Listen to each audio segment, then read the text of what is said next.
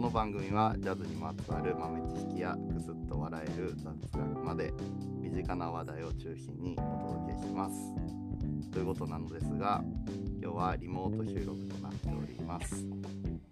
今日のお話し相手は前回に引き続きこの方々です。ボーカリストの純子です。サックスの加藤大地です。そして私平光光太郎がお送りいたします。お願いしまおす。願いしおます。おま願いします。えっ、と前回純子さんの子育て、うん子育てしながらミュージシャンをすることについて掘り,、掘り下げてお話ししましたが、はい、どうでした？熱く語らせていただきまして、いやなんかあねの楽しかったです。私は聞いていくやださ楽っしたかっ方たがよね。うん、そうですね。あのいろんな話聞きましたけど、うん、ありがとうございました。ね、今日はまたなんか反響ありました。あ反響うん。うん反響はねうーんとねあそうあのすごいこう私の今の音楽をやることに対しての気持ちとかそういうのが聞けてとナウなそのジョコさんのそういう気持ちが聞けてなんか私もあの音楽熱が上がりましたまたライブいろいろ聞きに行きたいと思いましたみたいなあのおーお客様からねえごいただきました。ーいいです。ね。うんいい感じです嬉ねしいですね。ね。そうそう実はあのその再生された回数も結構多かったんで、うんうんね、またあのライブとかで直接会った方から、ね、感想とかいただけるのかもしれないですね。そうですね、うんぜひぜひお待ちしてます。嬉しいです。そうん。ういいね。で、あのちょっと登録者数もちょっと増えましや ったー。た。嬉ししいね。これどんどん増えていくといいねですねち。ょっとずつね、こうやってね。。い。はいうんというわけであの前回は純子さん回だったのでということは今回は加藤大地さんをフィーチャーして お送りしていきたいと思いまあす。りがとうございます。はい、よろしくお願いします。お願いしますす。イエイーイエーイ。はい、というわけで今日は加藤大地さんの活動についていろいろお話ししていきたいと思います。イエーイお願いイエーイお願いします。パチパチパチは聞い、きたい人いるかなこれ。いますいみんまなす。聞きたい。本当。 まあ、まさにあだといいんのだけど。うん。大地さんは、えっ、と、去年ですかあの、去年新しいはアいルバムが出ましたよね。そうですね。はい去年出しましたねえっ。と10月に。はい。 10月ですか。はい。ちょっとそのアルバムについていろいろ聞きたいんですけど、まはあいちょはっいとはいど。んなアルバムかっていうのを、えーはいお話ししてもらってもいいですかそうですね、今回のは、ピアノの、東京のピアニストで遠藤誠二さんっていう、えー方がいらっしゃいまして、その人との付き合いはもう10年ぐらいになるんですけど、えー僕のセカンドアルバムで参加してもらって、で、その後しばらくカルテットでツアーとかしてたんですけど、まあコロナ前ぐらいからちょっとしばらくもう疎遠だったんですね。そしたら、一昨年ちょっととあるボーカリストの仕事でたまたま一緒になって、そして、そしたらまたなんか、遠藤さんとちょっとこう、デュオでやってみたいなっていうのが、僕の中であって、で、何回はかいデュオのライブやったんですよね。はいはい。で、なんかこう、打ち上げの席で酔った勢いで、まあ、アルバム作りましょうかみたいな感じで、僕のいつもの悪ノリがですね、発動しまし。て、悪ノリが発動しまして。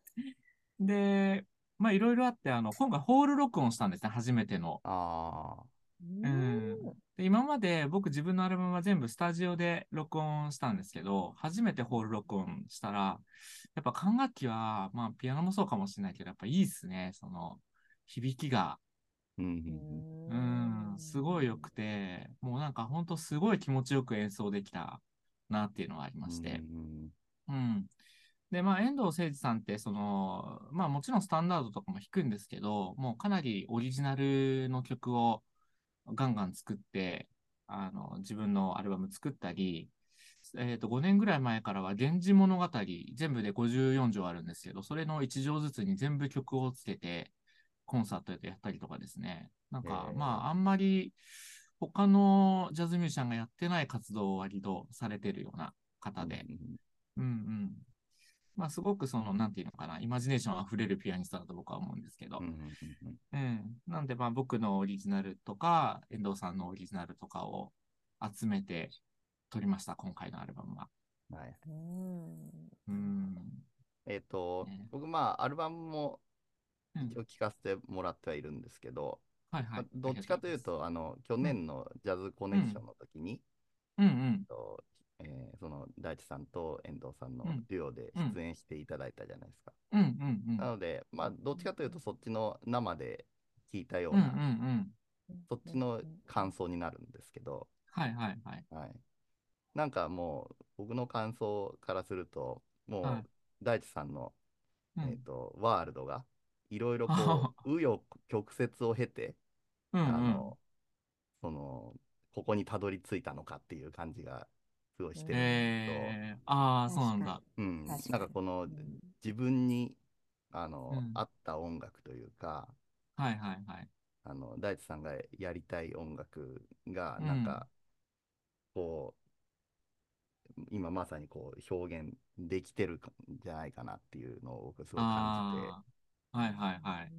感いじたや、んなんか嬉い、しい、嬉しい意見ですよ、それは。はい、だからジャズってうんす,、すごいジャンルもいっぱいあるじゃないですかあのストレートなうんビブアップもあれうば、んあの今風のヒップホップと融合したようなものもうん。うんうんうん。あったりするんですけど、なんかうんそれの、あの、まあ、どれでもないというか、うん。うん、なんかオリジナルな要素がすごい詰まってるなっていうふうに。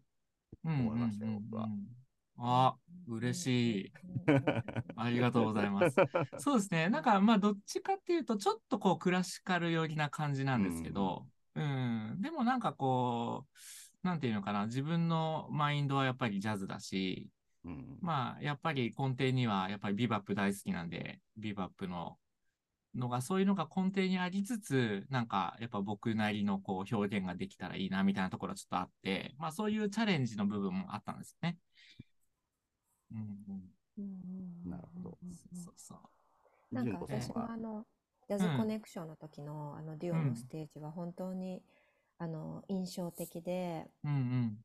なんかあの、毎年ジャズコネクションって、うん大体一組ぐらいデュオがいたりとか、ああ、そうですね。ね、うんうん対象編成みたいなので。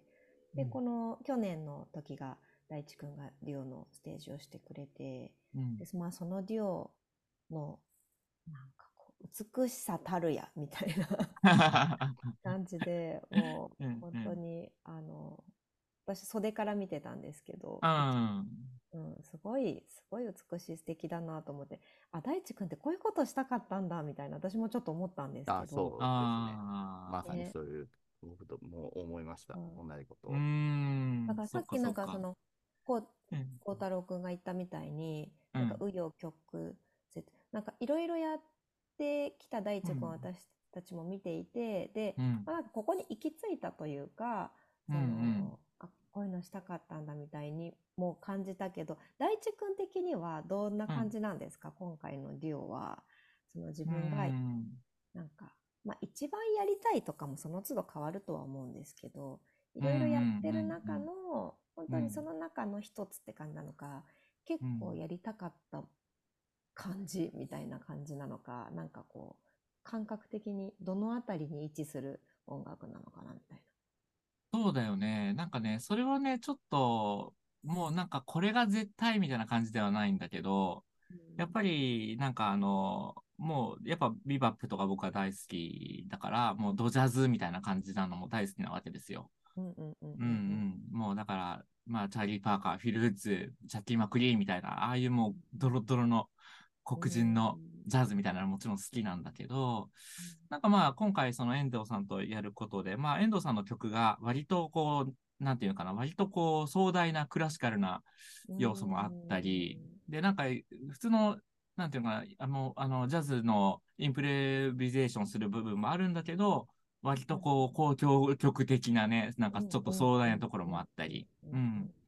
でもなんか、まあ今回やってみて、まあ確かに僕がやりたかった表現の一つでもあり、うんうんうん、うん。ででも結構ね、やっぱいろんな意見があって、お客さんにもその、結構そういう今回みたいなのが本当にやりたかったのか、もうんうその、なんていうのかな、ドジャズみたいなのがやりたいのか、本当はどっちみたいな風に聞かれるんだけど、へえ、そううなんだ。ん、そうそう。でもなんか、えどっちが僕っていうか、もうどっちも僕だと思うし、うんうんうんうんうんうんうん。で、なんかさ、それってさ、結構ずずっともう自分の中で、あの、まあ、目指してる部分があって、うんうん例えばさ、マイルス・デイビスはさ、結構昔は割とスタンダードな曲やってて、うんで、その後、モードっていう音楽を確立したじゃん。で、か Kind of Blue っていう素晴らしいアルバムがあって。で、そのの後さ、エレエレクトリックな感じになるでしょで、じゃあ、まあ、そこでろ論争があるじゃん。のどいついつの時代のマイルスが好きみたいな。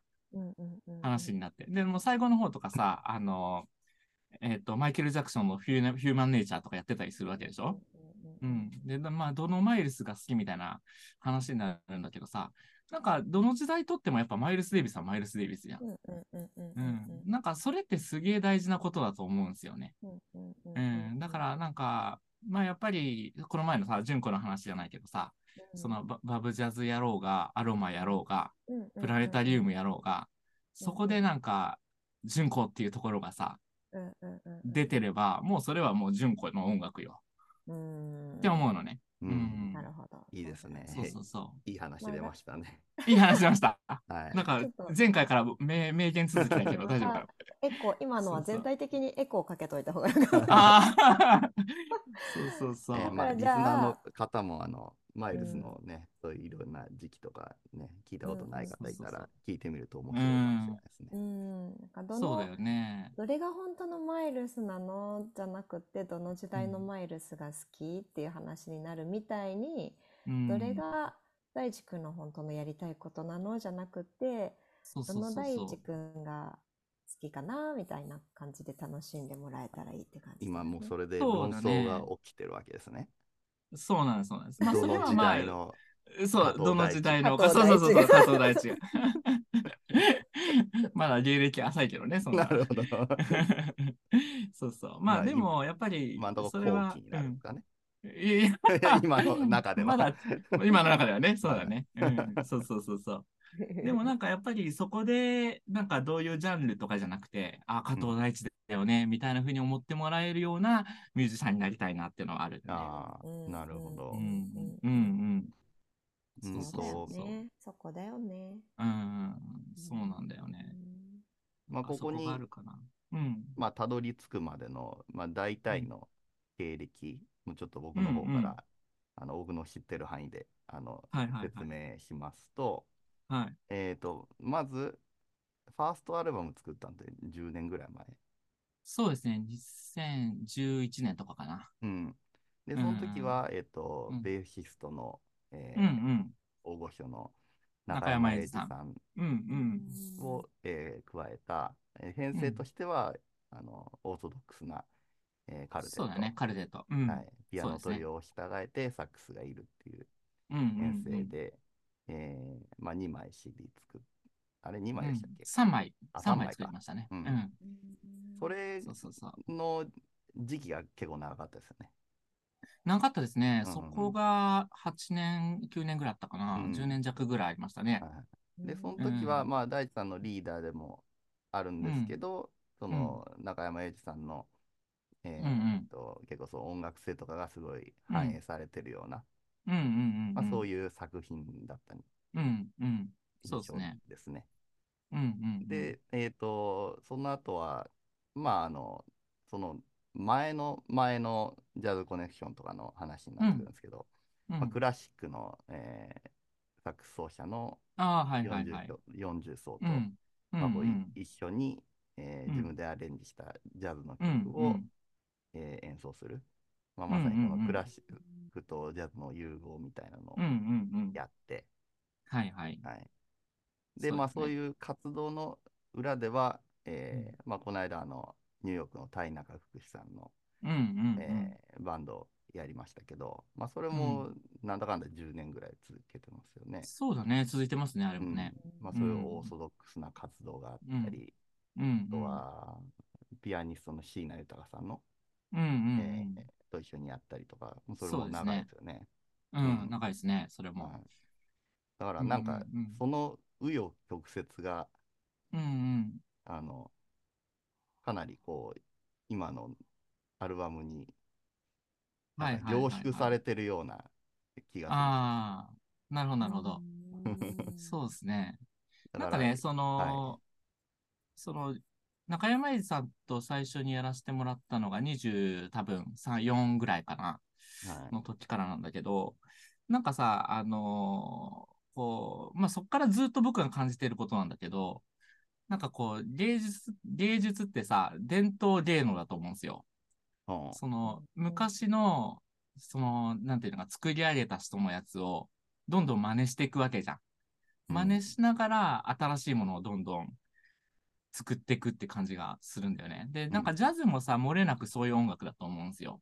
はいうんうん。でさ、なんか、その中山英二さんはさ、もうほんと僕24ぐらいの何にもできない時から一緒にやらせてもらってるけど、まあ、すごい経歴があって、うんエルヴィン・ジョーンズのバンドでベース弾いてたとか、うんローランド・ハナとデュオでやってたとか、すごいドンフリードマン話ですよね そうそうそう、ドン・フリードマンと か、登場うんあ人と物が。そうなの、そうなの。出てくる名前がさ、ビッグネームすぎて、はいはいそうそう、トミー・フラナガンともやったし、ペトロチエニア友達とか言ってたし、うんいや、なんかすごいのよね。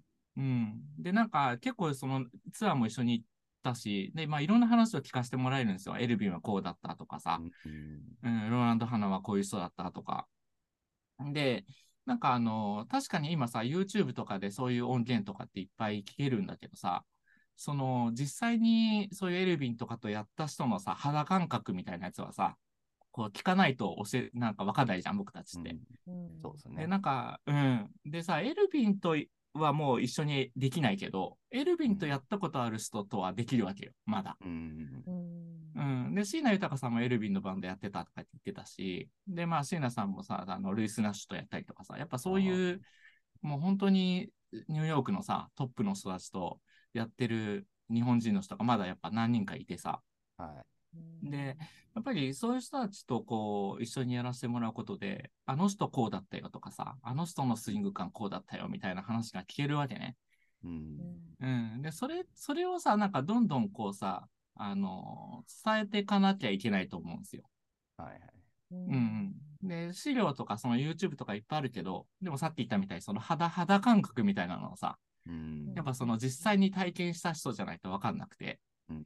うん。だから、なんか、それが、そういうのを、その、中山英二さんと24の時に最初にやらせてもらった時にすごい感じて、だからなんか、そういう機会があったら、もうなんか、何を差し置いてでも全部やろうと思ってたのね、自分の中でう。んうん。そしたらなんか、その、田井中福士さんと、あの、一緒にやらないみたいな話ももらったり、やっぱずっとその時から平光くんね、一緒にやってもらってるけど、やっぱすごいよね、そその、ニューヨークのさ、香りがするドラマって。そうですね。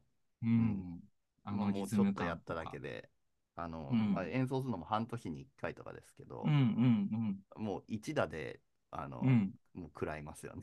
うん。そうだよね。一打で食らうんだよね。。こうだったうんみたいな。そうそうそうそうそうそう。そうう。で、なんかそう思うとさ、なんかすごく自然だよね、あのドラムのさ、スイング感って。自然なんだけど、めちゃくちゃご機嫌でさ、こううん一緒にやっててさ、ハッピーな気持ちになるしさ、はいはいで、聴いてる人たちもみんなハッピーで帰ってくわけじゃん。うんもうすごいことだなって、やっぱ思うのよね。うんうん。だからそれをなんか、やっぱり、まあ、田井中さんと、まあね、田井中さんまだもう70近いけど、まだお元気で、まあみんなそういうやれるチャンスがひょっとしたらあるかもしれないから、そういうところにやっぱ飛び込んでいく、あの、機会を持ってた方がいいと思うし、なんか、まあ、後々、その僕とか平光くんがさ、田井中さんのリズムこうだったよ、みたいなのをさ、なんか後輩たちに伝えていけたらさ、やっぱいいと思うんだよね。うん。まあ経これやっぱ験をお裾分けしてもらって、そうなんだよね。うん。で、ちゃんと吸収して、てかうんうん体験して、次に伝えるってことですね。そうそうそうそう。なんかそれがなんか、もうその24ぐらいの時からずっと、あ、それってすげえ大事なことだなっていうのは思っていて。うんっていう感じかな。だからなんかそうやって結構東京の人たちが名古屋に来た時に結構僕一緒にやらせてもらってるけど、はい。うん、なんかまあ、勤めてそういうのをやろう、やる、やってるのは、まあそういう意味があるっていうか、うんう。ん、僕なりの考えがあります。 うん。うん、そうだったんだ。 いいですね。そうなんですよ。はいそう、うん。そうそう。今日まあね、熱い名古屋、話がねうん、出ました本当やね。熱い話しちゃってます。うん。 ねえ。うんなんかそそうそうのそうそういうやっぱり演奏する一緒に演奏する人うん、なんていうかなそういう人方々と一緒に演奏するスタイルみたいななんか大地君の活動スタイルみたいなのは感じていたけど、うん、うん。なんかそういうそういう風に理由があるっていうのはやっぱりこうやって聞かないとう分からなんかったから、そうだようんね。聞けていいですね。ういいん、ですまあまねああいい、あんまり言わなないしね、そんな話ね、人にい。ねわ ね。ざわざね。そうそうそうそう。うんうんうん。そうなのそうだね。で、なんかね、結構そういう人たちとさ、あの、移動したりとかするときに、僕必ずそういう人たちを乗せてさ、あの、会場まで行ったりするのよ、運転したりするのよ。うんで、そういう時になんかいろんな話が聞けるのよ。あの人こうだったよ、みたいなうん。まあそうだようねん、そうそうそう。だから中山英二さんとは本当にツアーでさ、結構関西行ったり、東北行ったりとかもしてさ、もう本当一日何時間も一緒に車に乗ってたりするんだけど、うんううんん、エルヴィンのこんなエピソードを聞けたりとかさ、ロランド・ハナこんなエピソードあるよとかさ、うん、なんかそれってなかなかさ、そんな本とかネットとかでは上がってないくて、本人にしかやっぱり、うん、聞けなくて。だからそういうとこから、そのなんか、そういう人たちのさ、こう音楽に対する姿勢とかさ、そうんうのんステージ上だけじゃなくて、うん、っうんうんていうのはなんかね、すごいこう、まあそういうのが自分自身好きっていうのもあるんだけど、なんか勉強になったりするよね。う ううんんうんうんうんそうそうそうそう。まあね、なんか、いろいろあるんですよ、本当に。もう、それだけで1時間、2時間喋れ るぐら いい。やちょっとそのいろん詳しい話はね、また、うん、ちょっそうと、だねあ。の単独で ううんん、ね、単独で。うん、一人で収録しようかな一。人ト ークい一人でいねかもいいかも。ね、こでう、やあってのもらってもいいかもしれないですね。大地そうくだんねが蓄えた、そのね、そういうすごい人たちと一緒にやった方のお話を大地くんがここでアウトプットしていくと、大地くそうんだがねずっと思ってきた思いをね、うんこうたくさんの人に聞いてもらえるっていううんうんのは、うん。そうちょだっと一ね個。目的達成だよね。うん、まあそうだね。伝えて確いかにけるねみ。うんうんうんうん。まあその後輩もいればお客様もいらっしゃってリスナーの方も多いと思う。うんうんうん。うんそうですねあ。それはあるね。うんうんうんうんで、その、、えっ、と、中山さんのうん入ったカルテットの時もピアノが、うんえっ、と、遠藤さんでしたよね。えっとね、2枚目が遠藤さんで、うん。で、1, 枚目はね、森岡弘樹さんってまた別のあそピうアかニストで。最初うは違んう、方で、そうそう途中からそう。で、遠藤さんなんですね。そうそうそう。で、3枚目がね、ピーター・マドセンっていうね、ああ。ここれまたすごいんですよ、ピーターさんははいはいはいね。えもともとスタンゲッツバンドにいたし、ピアニスト で もうさ、出てくる名前がビッグネームすぎてさ、ーえーもう、うん、本当にそう。かそう。まあ、あの、なる本当ほね、どこう、まだ、ピ、ピーターとね、一番最初に演演奏した時のね、もう本当あの、話とかね、もうそれだけで僕1時間ぐらい喋れる んだ。じゃあまたそれは別枠うんそう、別の、別の、ね、そうだね。ね大地君はうんど一んど個んだ増けなんかえてい印く象に残って残ったこと。うんります聞きたい聞きたいああ、なんかね、ピーター、その時は一番最初にやったのはピーターと中山英二さんと3人でトリオでやったんだけど、うんもうさ、あのーこんな感覚初めてなったんだけど、サックスってさ、こう、ブレスするじゃん。息するじゃん。はいはい。そのワンフレーズ吹いたらブレスするでしょ、うんでもうブレスした瞬間に4小節ぐらい置いてかれる感覚があったのね。あそんなことないよ。と。 4小節置いてかれることなんかないけど さ、もうそれぐらいのスピード感で音楽が進んでるっていうさ、あうんそなんていうのかな、今まで乗ったことないジェットコースター乗ったみたいなさ。うんうんうんうんうんうんでもなんか聞いてる人は多分普通だと思うんだけど、あれなんだろうね、こう外で聞いてればさ、別に普通に聞こえるはずなの。ーでもあの中にいるとさ、もう全然違うね、感覚がね。うんまあうん入らないとわかんないことはありますね。多置そいうてそうそうそ。置いうてかれる感なんか、まあ、うんまあもちろん全然違う。私はそういう、うん。あの、その方々とご一緒したことはもちろんないし、うでもん。私もね、過去にね、すごい尊敬する方とご一緒したときに、うん。あの、そうなんか、乗ったことないジェットコースター、でうん。今い言ったのとか、4小節、うんブレスした瞬間に4小節取り残されるとか、うんうんなんか今私もすごいパッて思い出したのが、うんなんか、なんか、目の前を通り過ぎていった、うんあのさ、スケボーあるじゃん、スケボー。うんうんその、ビューンって来たスケボーに、シュッて乗りたかったのに、うん。なんか乗れなくて、目の前をスケボーがうんビうんュうんーンって通り過ぎていったみた いな。なんかそんな気持ちにななりましたっていう話をなんああか。その共演者としたことがあってなんかそれをすごい今思い出した、いやー、多分ね、同じ感覚だと思う わ、それ。なんか取り残されるってか、うんあ取り残される。みたいな、うん。そわかう、る置いてかれる、うんなんか乗り遅れてる感があるでしょ。ね、同じビートの中に一応いるんだけどねそうそうそうそいうるそはずう。なんだけどうんうん。そうなあの。る、うん、そう。あれは多分やった人しかわかんないよね。多分聞いててはわかんないと思う。ううんん本当にあの、もう忘れないな、あの感覚はね。 4小節はすごいななんかすごいあ感ーじなんだろうな そう。本当まあね、秒で言ったら 0. 点数秒だと思うんだけどう、んうんうんうんもうその間にね、4小節ぐらい進んでるの、彼らの音楽は。うんいやいやちょっうんと貴重な話ありがとうございました。ねえいえいえいえねえすごい。はい。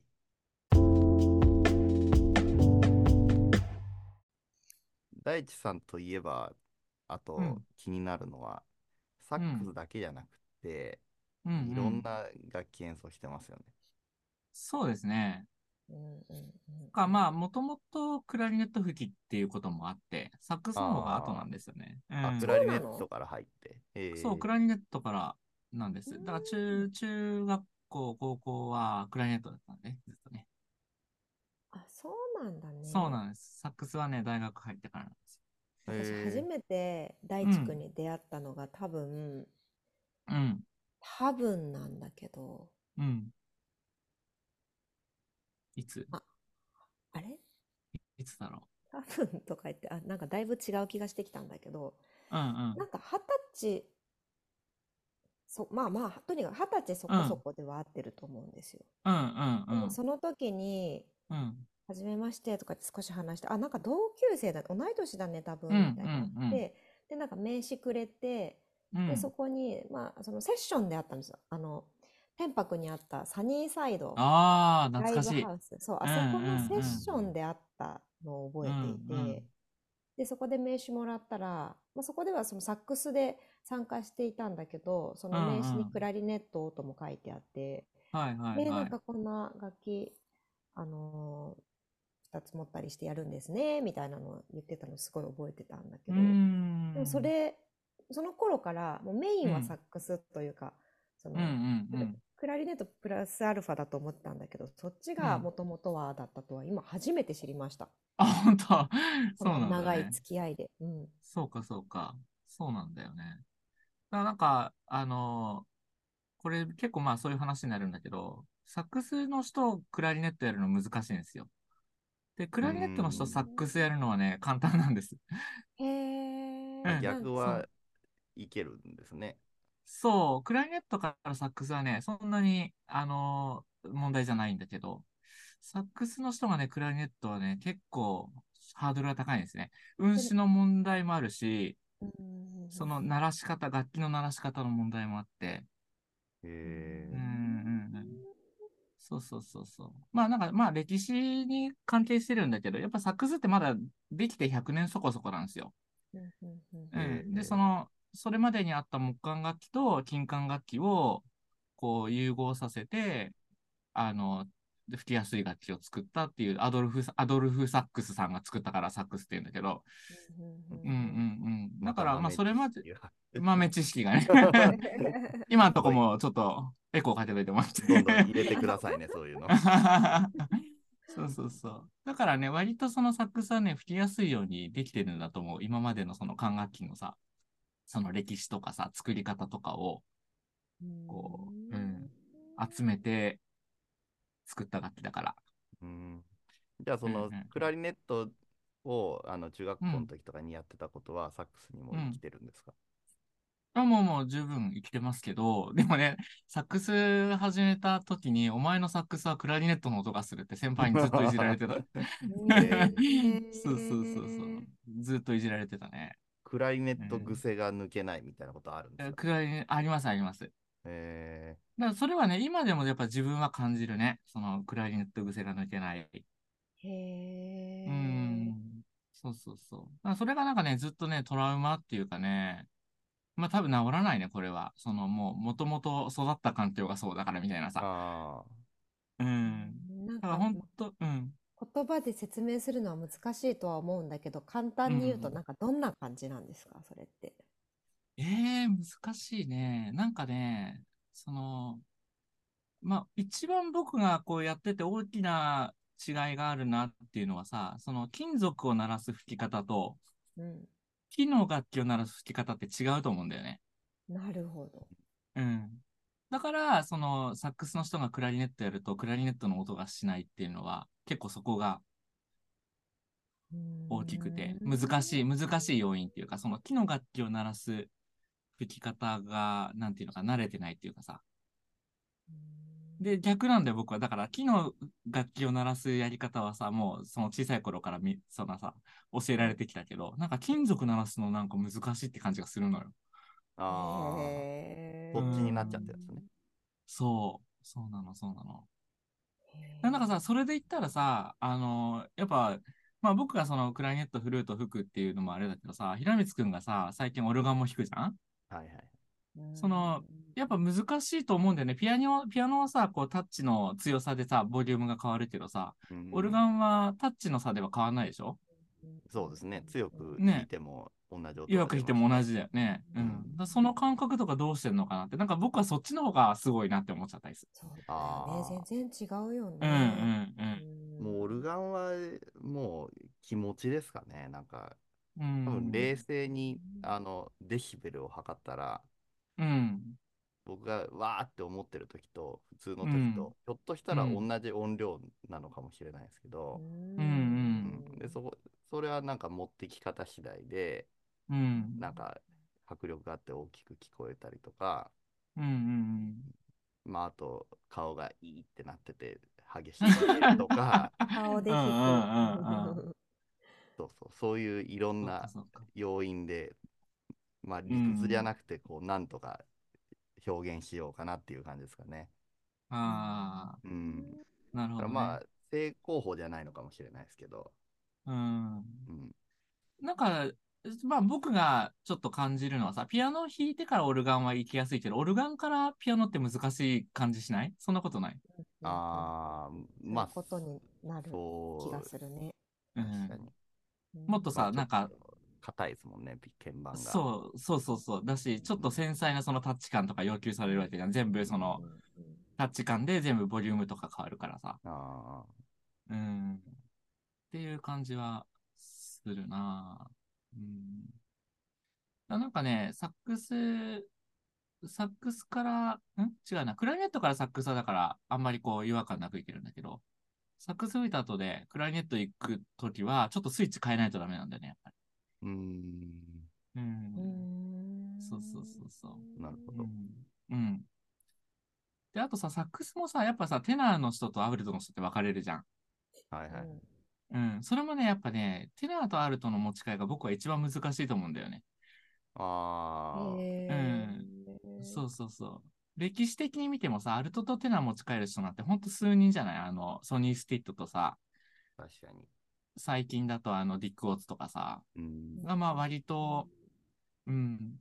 なんかあの、アルトはアルトの音がして、テナーはテナーの音がするって人は、うん結構珍しい、珍しいっていうか、そんないないと思うんあうんー手な吹いてもアルトよりの音にそうそうそうなっちゃとかそうそうそういうことですう。うね、ん。そうそうそうそうそう。うん。ってのはある気がするね、やっぱりね。そこをだからなんか、スイッチ変えれるようにしてるかな、なんか。ああ吹き方とか楽器自体とかも、フルートって、まあ、全く違うじゃないですうか。んうんうんあそこまで全く違うとそういう意味では、うんまあ、切り替えしやすいって感じ、そうだね。だからもう、全然その音の出し方が違うから、フルートの場合は。うんうんうん、まあ最初めっちゃ苦労したけど、なんか、まあずっと、まあフルートって楽器もなんか好きで、まああの、クラシックの先生についてずっと習ってるんだけど、うんうんううんん、でもフルートってやっぱ歴史が長い分、すごいやっぱ奥が深い気がするんだよね。うんんうん。で、なんか、サックスとかってさ、結構、あのー誰でもこう、加えて振ってやれば音出るじゃん。ああ、なんそかねの、ようくんよく言わないなんか電車がブワーンって吹いてるとうんうんこう走ってうんうるんところにうそんこに楽器をサックスプって置いとあくと今日音は出るんだよみたいそう そなうそうそうそうそうそうそう。うん それと比べうてん金管楽器はそういう楽器じゃないから音出すのあー難しいよねまあ私昔トランペットやってたからうんうんうん。そういう話をよく聞聞かされてた木管と木そうだよね木管の違いうんうん。え、フルーなんトかはでいすつからやってるんですかフルートはね、でも24、5ぐらいからかな。ああ、え、ってことは、サックスよりは遅いって。遅い遅い。全然一番遅いねえ。ーフルークトはラリネット、サックス、フルートの順番ですか。そうそうそうそう、そうですね。うんうんほ。え、他にも何かあったりします えーっとね、実はね、バリコロトンナの時期にね、あ、バリトンも吹くよ。バリトンも吹くけど、向いてないね、僕は ね。向いてない気がする。そうそう。でもバリトンあのとうんデうュんオしたよね私いや、あ、やったね。なんかやったね。そうサやったやったマータイムをさやった大輝わく。んがアレンジしてくれてうんうんうん。あのバリトンとは私ボーカルのデュオのアレンジでそれさ、バスクラじゃないバスクラかそうだそううだ、ん。そうそうそそううそう。うんあ。れも結構最近だったよねバスクラバスクラはね、そう、最近なんだけど、いや、でもじ実はね、公認の時にね、バスクラ、先輩にね、もうぜ絶対嫌ですって言ったんだけど、お前は来年からバスクラだって言われて、ああるあるだね学そ生う時そう代そうのそう、 高2から高3ぐらいまでずっとバスクラ吹いてた時期があって、うんうんうんうん、うんそうそうそう。なんかね、やっぱ大きい楽器、小さい楽器の向き不向きがあると思うんだけど、まあその骨格とかさ、もう細かいこと言うと、いろいろ体型とかあると思うんだけど、やっぱ大きい楽器僕向いてないと思うんだよ、多分。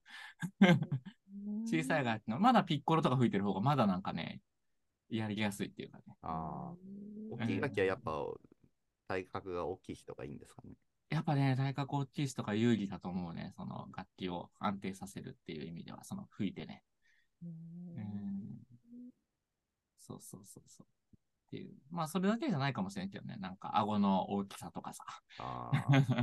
うんうんうんうんそうそうそうそう。え、で、そんでそうだ、ねさっきちょっと言いかけたコロナの時期に、なんか始コめロたんですか、ナの時期にさ、あのーまあ、僕はひあの結構お世話になってる片桐一馬さんっていうピアニストがいるよね、名古屋にね。うん。で、たまにね、あの、シャンソンの仕事くれるんだよね。で、なんかそのシャンシャンソンの仕事でさ、まあ僕がその呼ばれるのはさ、もうほんと一曲の中で、はい、ここフルート、はい、ここクラリネット、はい、ここアルトで、はい、ここテナーで、みたいな。はい、そはい、ここソプラノで、みたいな。 もうなんかだだいたい4、5本持っていくの、その仕事の時はね。めっちゃ大変ですね、 それ。大変、めちゃくちゃ大変。大地君しかできない仕事だね。そうそうそうそう。で、なんだけど、ある時さ、その片桐さんがさ、ぼそっとさ、大地さ、オーボエ吹けんのとか言って言われ て、オーボエ、オーボエはまあマジ無理です、ダブルリードはとか言って。でもそ、なんかそんなに言うなら練習しますとか言って、なんかすごい安いやつ買ったんだけど、あーう、うんちょっとオーボエね、練習してんだけどね、もうマジで 難しい。えいーやあれはマ難しジでそうだよなんかそのリードが木管楽器うのん中で一番高いっていうのを聞いたことがあ、そううそうそうそう、そうそうそう。だうで、ん、一うはいん、一枚で、そのサックス10枚分ぐらいのの金額かな。うん リードっていうのはあの口のところだよね、うん、ううん、うんん。音が出る部分、うそうんとかなんか音程を安定させるのも一番難しいってあの難しいね。吹奏楽部の先生が言ってたそう。あとね、運指もね、もうとてつもなく難しい。えー、そうなんだクそラう。とかと違うのいや、もう、はるかに難しくて。そうなんだうん。例えばね、あの、サックスとフルートとクラリネットのファの音って指が一緒なのね。うーんでも、オーボエだとファのシャープが出るんだわ。ええーー、 もう、そこで、めんどくさいそこでさ、大混乱するのよ。すごい大変だねそうそうそうそう。だそんかなら、覚なえんらか、れるんですかそんな何個 も。 いやー、まあだから、スイッチ切り替えてやるんだけど、もうほんとね、なんかす、オーボエってもうほんとイレギュラーな指が多すぎて、へえ。だか らもう僕の結論として、オーボエは G の曲しかできません。ちょっと限定してる。そうそう、限定してる。う、うんもう多分 A フラットとかマジ無理だと思うよ、あの楽器は。うんうん、そうそうそうそう。オールザシングスユアとか多分吹けないと思う、あの楽器は。 そうそうそう そう。 なるほど。じゃあ、うん。 I remember April だったら、あ、そうそう、アイまオあ、リ最ーメ初のンバイ4ブ小ル節なだら。けはあ、できるね、できる。そうそうそうそう。できる。 G そうそうそうそうマイナーになるとちょっと難しい。ちょっとね、ちょっと厳しいね。えーうん、あと、あの、デイフラットのスターダストが絶対無理だと思う。 えうんじゃあ、クラリネット、サックス、フルート、うんうん、オーボエ、う4種類。んうん。4種類。うんオ ーボエはもうカウントしちゃダメです。それはもう3.2種類ぐら い。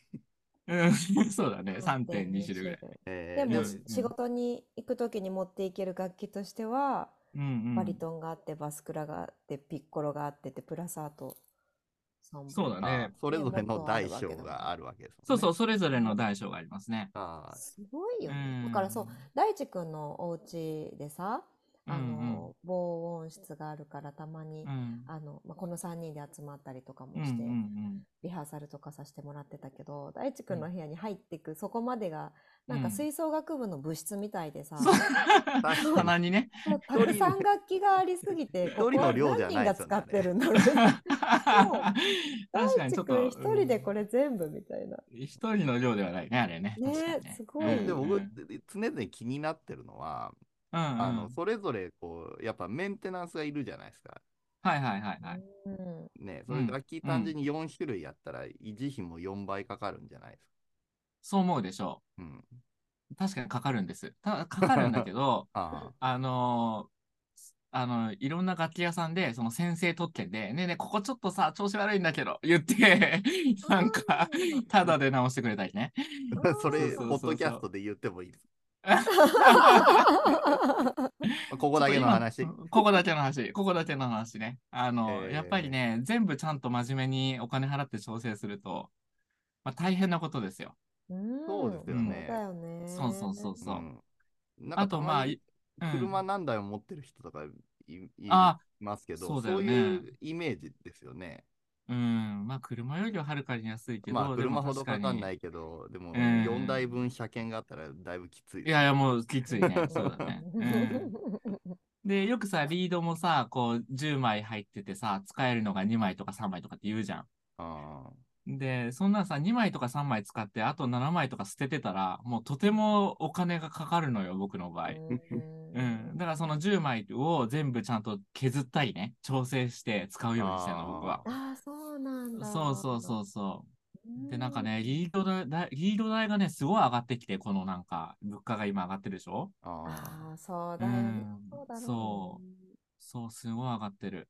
だなんか、レッスン室にさ、使用済みリード入れてくださいみたいな箱でも作ろうかなと思って。 なんか、 ひょ再生させ て。 再生、そうそう、再生させて。そうそうそうそなるほう。ど再生させて。てうん、大地君が使うの、それから。そうそうそう。ぼいや、売僕るがの使う。いやいやいや、僕 が使う。SDGs のえ世界ですからリーね。ドってあの人の、そうやって使ったりしていいんですかね本当は良くないね、やっぱりね。 すごい本当ペは良くないロペロ舐めてるね。そうそうそうそう。本当にね、やっぱあのコロナの時期とかはね、あーもなるほうどいろいろ神経質になってましたね、あーみんなね まあ。そこもええ消毒して。そうそう、承諾して。 うえーじゃあまあそんだけある程度こう大変な思いしていろんな楽器、うんまあ、やってるわけじゃないですか。うんうんうん。まあ、大地さん的にはどうですかそのせっかくいっぱいやってるからいろいろ頼んでほしいのか、うん、うんぼできれ僕ばは1ね、個でいいのかみたいな。ああ、僕結構ね、あの持ち帰るの好きなんだよね、やっぱり。あんう。ん、そうそうそう。だから、なんか割と、特に歌版の時とかさ、あの、いろいろ持っていくとさ、曲に合わせて、あ、これはいフルートでやろうかなとか、うんこれクラでやろうかなとかってやると、まあなんか結構みんなに喜ばれるところもあって、うんうんあいろーじゃあうん結構いっぱい持っていくのは好きな方なん ですね。そうそう、いっぱい持ってくの好きな方なんですよ。あうんーそうそうそうそうじゃあだから頼そんみなやすいですねいろいろ。そうそうそうそう、そんな苦じゃないんです。ああ、うん、そうそうそうそう。うん、それちょっと気になってました。ああ、そっかそっかうそっか。ん、例えば、うんちょっとフルート欲しいなみたいなっうんうんうん。てあるじゃないですか。うんうんうん。で、あそうのだ、ねフルート持ってきてもらうとなったら、こっちの気持ちとしては、あの曲だけフルートがいいなぐらいに思ってるけど、はいはいはいはい。せっかく持ってきてくれてんだからとか思うと、うんうんうんあの、なんかもっといっぱい使って、 使ってもらわないと、なんかね、それはね、あんま悪いん別じゃないかにと、か思うんですよ。ああ、そっかそっかそっ か。あんまそれはないですね。うん。なんかビッグバンドとかでもさ、あーたまにフルートとか持ってくるけど、もうほんと数小節ってみたいな時もあるし ね。それでもいいんですか、頼んで。それでももう全然、あー全然なるほ大ど丈夫ですじゃ。あ僕はね、頼ほんんでみますと、はい、いっぱい持ってく分には気にならないんで。うんなるほど覚えておこう。 はい。うんあの皆さん、あの、いろいろ うん注文 OK だそうなので、うん、そうですね。はい。音欲しい全時然は、。 うん。皆さんも覚えておいていただいて。はい。大そう地そさうんにそう頼むいろいろ欲しい時ははいいろいろうんいろいろ持って一いき人ま頼すからむだけで、うん。あの、ギャラ一そうそ人うそう分でいいですもん ね。そうそうそうそう、3人分のギャラがね、1人分で済むからね。 裏にネット奏者とかフルート奏者とかを雇わなくて済むわけですそうそうそう、そうなんそうなんそうな ん助かる。そうそうそうそう助かるよね。ちょっとだけ増しといてくれると嬉しい けどね。なるほどね。正直に ちょっと色つけてくれると嬉しいけど。うん、そうそうそうそ。そううだね。はい。でもじゃあうん皆さんそういう時はね、あのちょっと、はい。あの配慮していただくということで、ぜひ、いよろしくお願いし よろしくお願いしまます誘ってください。す。はい。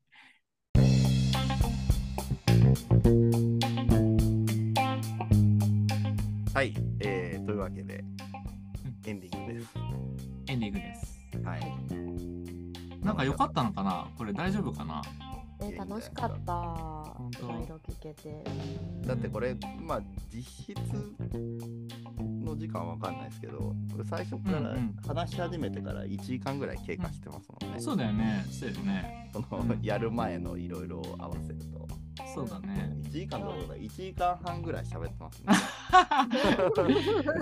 もうなんかさやっぱ喋るの好きだからついつい喋っちゃうんだよね僕ねうそうそうそうえそ楽しかった。ん、なんか、ポッドキャストはその楽屋トーク的なのをあのお送りする目的なんですけど、う、うん、これを収録するまでの間にさらに楽屋トークみたいなのがあるから、あはいはいはい、ね、うんうん楽屋トークの確裏の楽屋トークみたいなのかにうんうんうんをまたやらなきゃいけないで すね。いいですねもう切りがないですけど。はいいね楽しいねい。はい。まあ、じゃあ今日はこんなところですかね。うんそうですねはいでところでさあのー、ジャズ謎かけはなんか来た特にはまだ来てない謎かけ、そうですね、特に来てない。なんか思いつあ来てないかいやいやいやなんかじゃあ引き続き募集してますよってことにしようかそうですね。僕一応ちょっと考えて、おおおいや、でも全、まあ、本当全然思いつかなかったんですよ。うんうんうんうんこの間歯医者行ったから、その歯医者の治療中にウィーンってやられながら、えーっ、と、まるまるとかけまして、じゃあちょっと僕、うんまるそまこるで。考える。なんだろうなーみたいな。あ、痛いですみたいな。なんか 痛い歯医者でウィーンって言って、うんうんうん、ちょ答えから考えてみようかなとか思って、うんうんううんん、どちらも夜が似合うでしょうとか、はいはいはうんい、うん、とかね。どあーちらなるほもどねさお酒が合うでしょうとかそうだねとかああはいはいはいキーは C が楽でしょうとか。 あなんか考えたんだけ ど、うんうんうんうん上の句が思いつかないから、そうだよね難しい。そうだね本当芸人さんすごいですね。すごいよねうん。じゃあまあ引き続き募集しましょうか、はい、僕もちょっと考えてみます。そうだね はい、えー番組の、えー感想とかですね、えー質うんう問、大喜利の回答、 いいです謎だねけか、謎おかけ便お便りはメールで受け付けておりますので、うんうんうんインフォアットジャズコネクション本まで送っていただければなと思います。どしどしどしどし応募しおて待くださいちしてます。うんうんうんなんかいいですね残すことはないですかいやいやいやありがとうございました今日なんか僕のためにこの時間を 割いていただいて、はい。うん純子さんはいいですかあ、はい、大丈夫です。あ 大丈夫で、すの大丈夫です。かはい。あの大地君の今回大地君会になったし前回うん私会になったんだけれども、うなんかさこのこの一本のうんポッドキャストがすごいうんありがたくない大地君さなんかこう初めて初めてここまで来た来るまでのいろいろをなんかこう、まとめていただいちゃった一歩みたいな。そうだねだしなんかあの今日嬉しかったのはさその平光くんもさ純子もその僕に対して思ってたことを言ってくれたじゃん。あ ーねえなんかこういう機会じゃないとまあなんか恥ずかしくて言いづらい部分もあるよねやっぱね。確かに楽確器かいっぱいに持ってくるの大変じゃないえそこじゃないそこじゃなそこじゃないいそこじゃ ないそこじゃない あの今日の前半の部分のあ、話。そう、あ前半の話か前半のそうそうそうそう あ部屋そうそう部屋がなんか吹奏楽部の部室みたいだったとか、うんそういうそうそうそうところそうそう、えっとね、 そこじゃない。こじゃないそこじゃないそこじゃない。うん、あそそここじじゃゃなないいけど。うん、そうそうそう。うん、確なかるにほ確どかねに、うん。まあ、なんかね、すごい嬉しかったよ、僕ーは。はい。あーそうね、ここんな感じで本当にいろんな人のね、話を聞いたことがあっていいですね楽しみですねいろんなゲストさん来てくれたらちいいですょねっとみんなの話をこれか聞きに行きましょうね。らん行こう行こんはい行き、た今日いまで行はきた一応、ジャズコネクション実行委員で回してますけど、ああ、いいね、いいね。ちょっと他の人もね、いろいろあの魅力的な方いっぱいいるんで、そうだよね。はい、みんなの話聞きに行きたいと思います。いわあうん楽しみ、はい 楽しみだね。あの、しゃもじ持って押しかければいいんじゃないおっしゃければね。 ?4 年生方式で。古め古め あ、若いと知らないから わかんないか、わかんないか、そのしゃもじ持ってくやつね。そっかそっか。リード持っていけばいいね。あ、リード持って、リード持って押しちか けます。っ ちゃいけど。ちっちゃいけど。そうだね。はい、ままああこんな感じでね、もうはいいつまでも喋ってられますけど、ここまでいや聞いていただほんとそうきだよまして、うん皆さん本当にありがとうございます。ありがとうございました。はい、じゃあ、えっと、シャープ4の回はこれにて終了とさせていただきます。えー、今日はどうもあありりががととううごござざいいました。ありがとうございました。